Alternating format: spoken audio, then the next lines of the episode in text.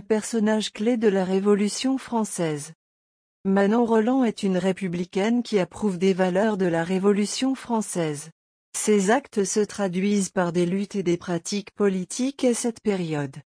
Elle aide son mari, élu député à l'Assemblée constituante en 1791. Il deviendra ministre de l'Intérieur en 1792. En 1789, elle crée une chaîne de clubs qui aide à propager des idées révolutionnaires. Lorsqu'elle arrive à Paris en 1791, elle ouvre un salon où elle reçoit beaucoup d'hommes politiques, d'artistes et de philosophes. Elle écrit beaucoup de lettres et ses mémoires aident à l'édification de la pensée girondine.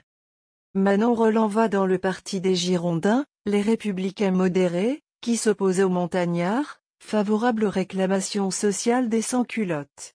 Elle est arrêtée et guillotinée pendant la terreur à cause de ses croyances politiques.